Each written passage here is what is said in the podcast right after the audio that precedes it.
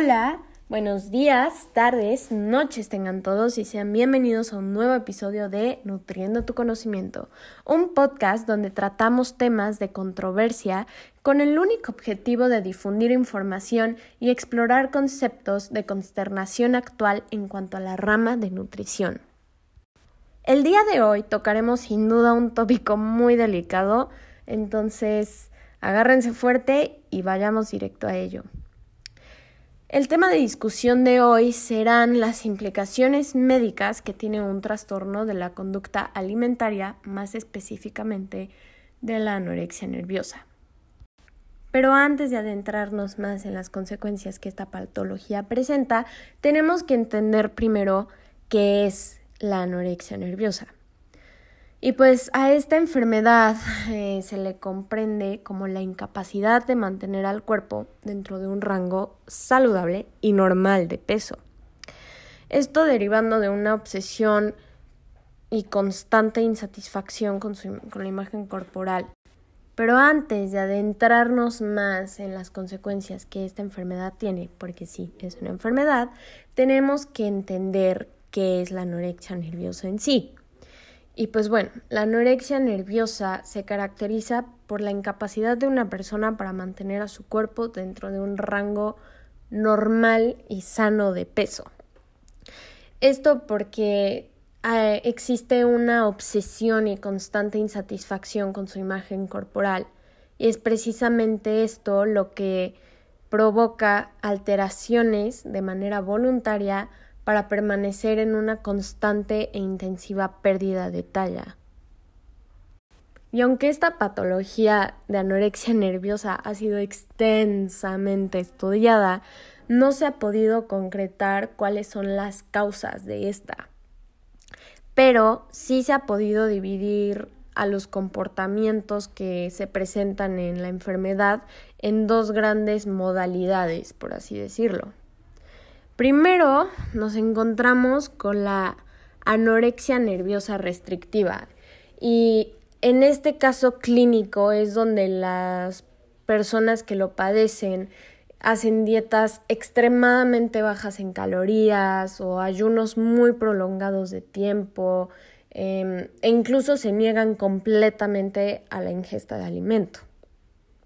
Por otro lado, tenemos la anorexia nerviosa compulsiva purgativa y como lo dice su nombre, pues se acuden a em, comportamientos compensatorios que eliminen la poca ingesta de alimento que hay.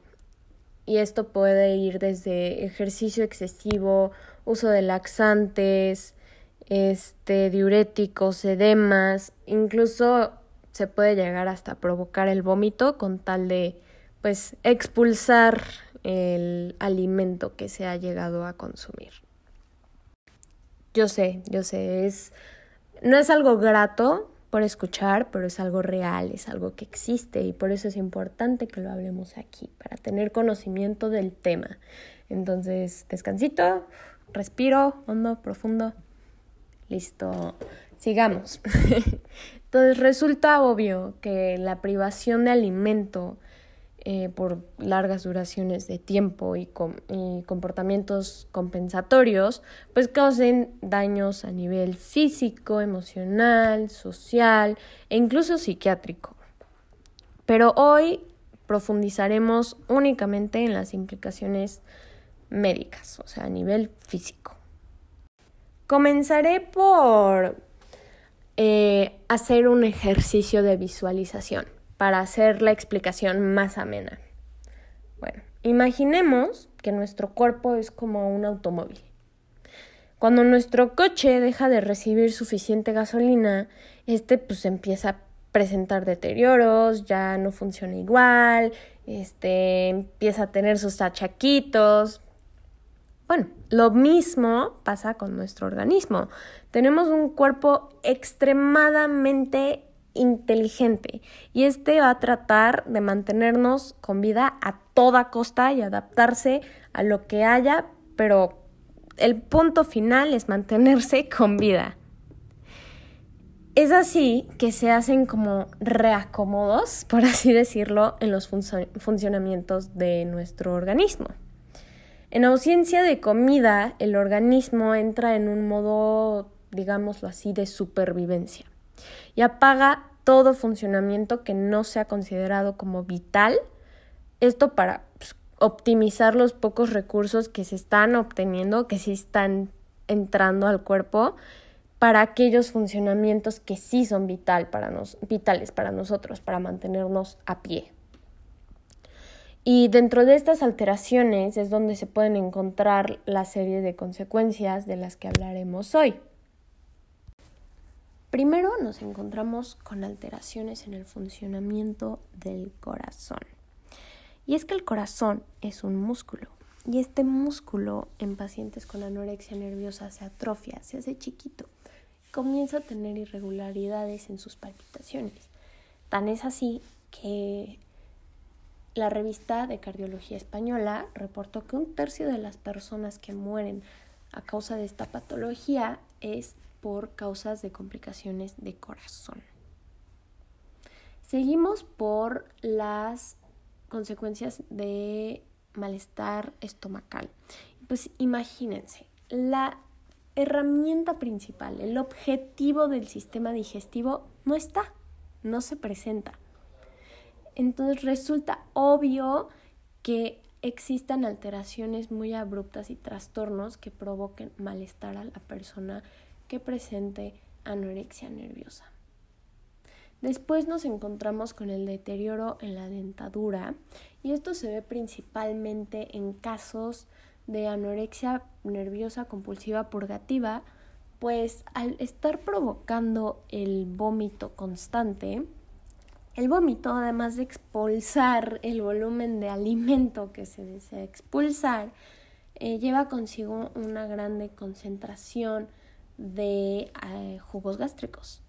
Y por estos jugos gástricos tienen un alto nivel de acidez, son extremadamente ácidos.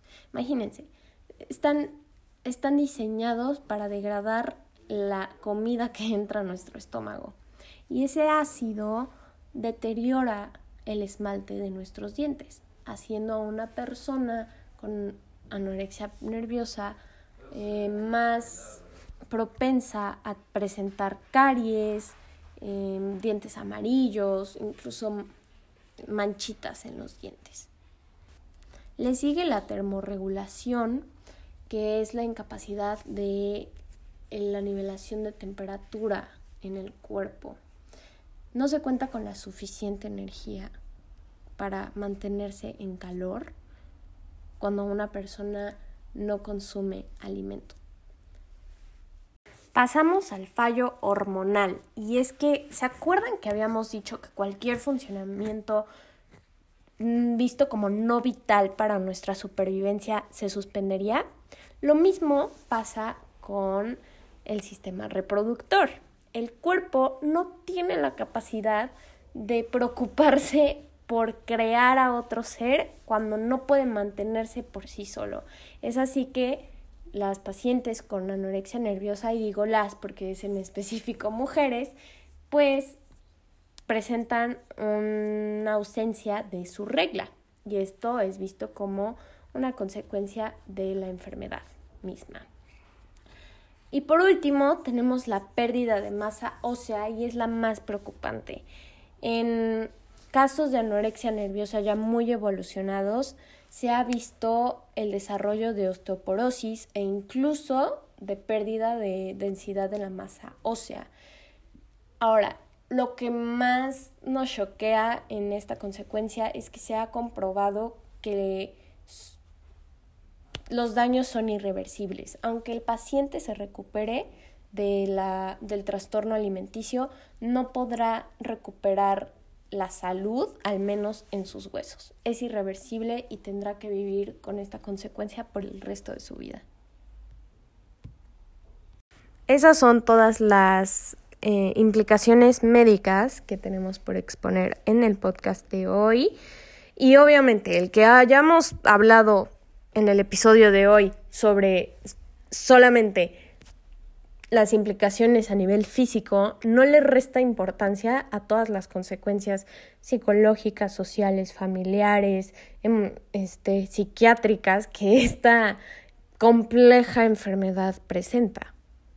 Y yo sé, yo sé que el episodio de hoy estuvo denso, estuvo pesadito, pero es importante el hablar de, de esto porque es un problema de salud pública a nivel mundial y va en picada hacia arriba. Cada vez se ven más casos em, de anorexia nerviosa, pues por la exposición que nuestras sociedades actuales tienen a los medios de comunicación y a la romantización del cuerpo perfecto, por pertenencia social y por aceptación es que se empiezan a desarrollar con más facilidad este tipo de comportamientos. Es por eso que la complejidad del trastorno nos demanda que se siga estudiando esto para agilizar su diagnóstico, prevención y tratamiento. La anorexia nerviosa es un padecimiento que no tiene fronteras y en el mundo actual tiene un alcance inmenso, sobre todo por la exposición e información que tenemos. ¿Cuántos de nosotros no hemos entrado a Instagram y visto cuerpos perfectos y nos hemos sentido insatisfechos con lo que vemos en el espejo y por aceptación social y por pertenencia es precisamente que nacen estas alteraciones de la conducta. Entonces, hagámonos un favor y aceptemos que es una realidad y aceptemos que es un problema y pongamos nuestro granito de arena al menos hablando sobre ello, no ocultándolo y rescatar a más vidas de desgracias porque como han visto en el episodio de hoy, solo se habló de las implicaciones médicas. Existen implicaciones en muchas otras áreas y es devastador escuchar todo lo que destruye esta enfermedad. Pero bueno, fue un gran episodio, espero que les haya gustado, que lo hayan disfrutado o al menos se hayan llevado algo nuevo. Em, yo soy Andrea de Loya y les agradezco mucho el haberme escuchado el día de hoy. Les mando un gran saludo y los espero a la próxima.